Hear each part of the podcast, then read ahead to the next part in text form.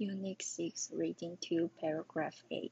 It's early morning at Chimpan Heaven, a sanctuary for retired researching chimpanzees. The air fills with hoots and cries. The chimps are excited. It's snack time. Veterinarian Raven Jackson is bringing them juicy and frozen bananas. Unit 6, Reading 2, Paragraph B. The younger chimps run around and play on the grass. The older chimps are less active.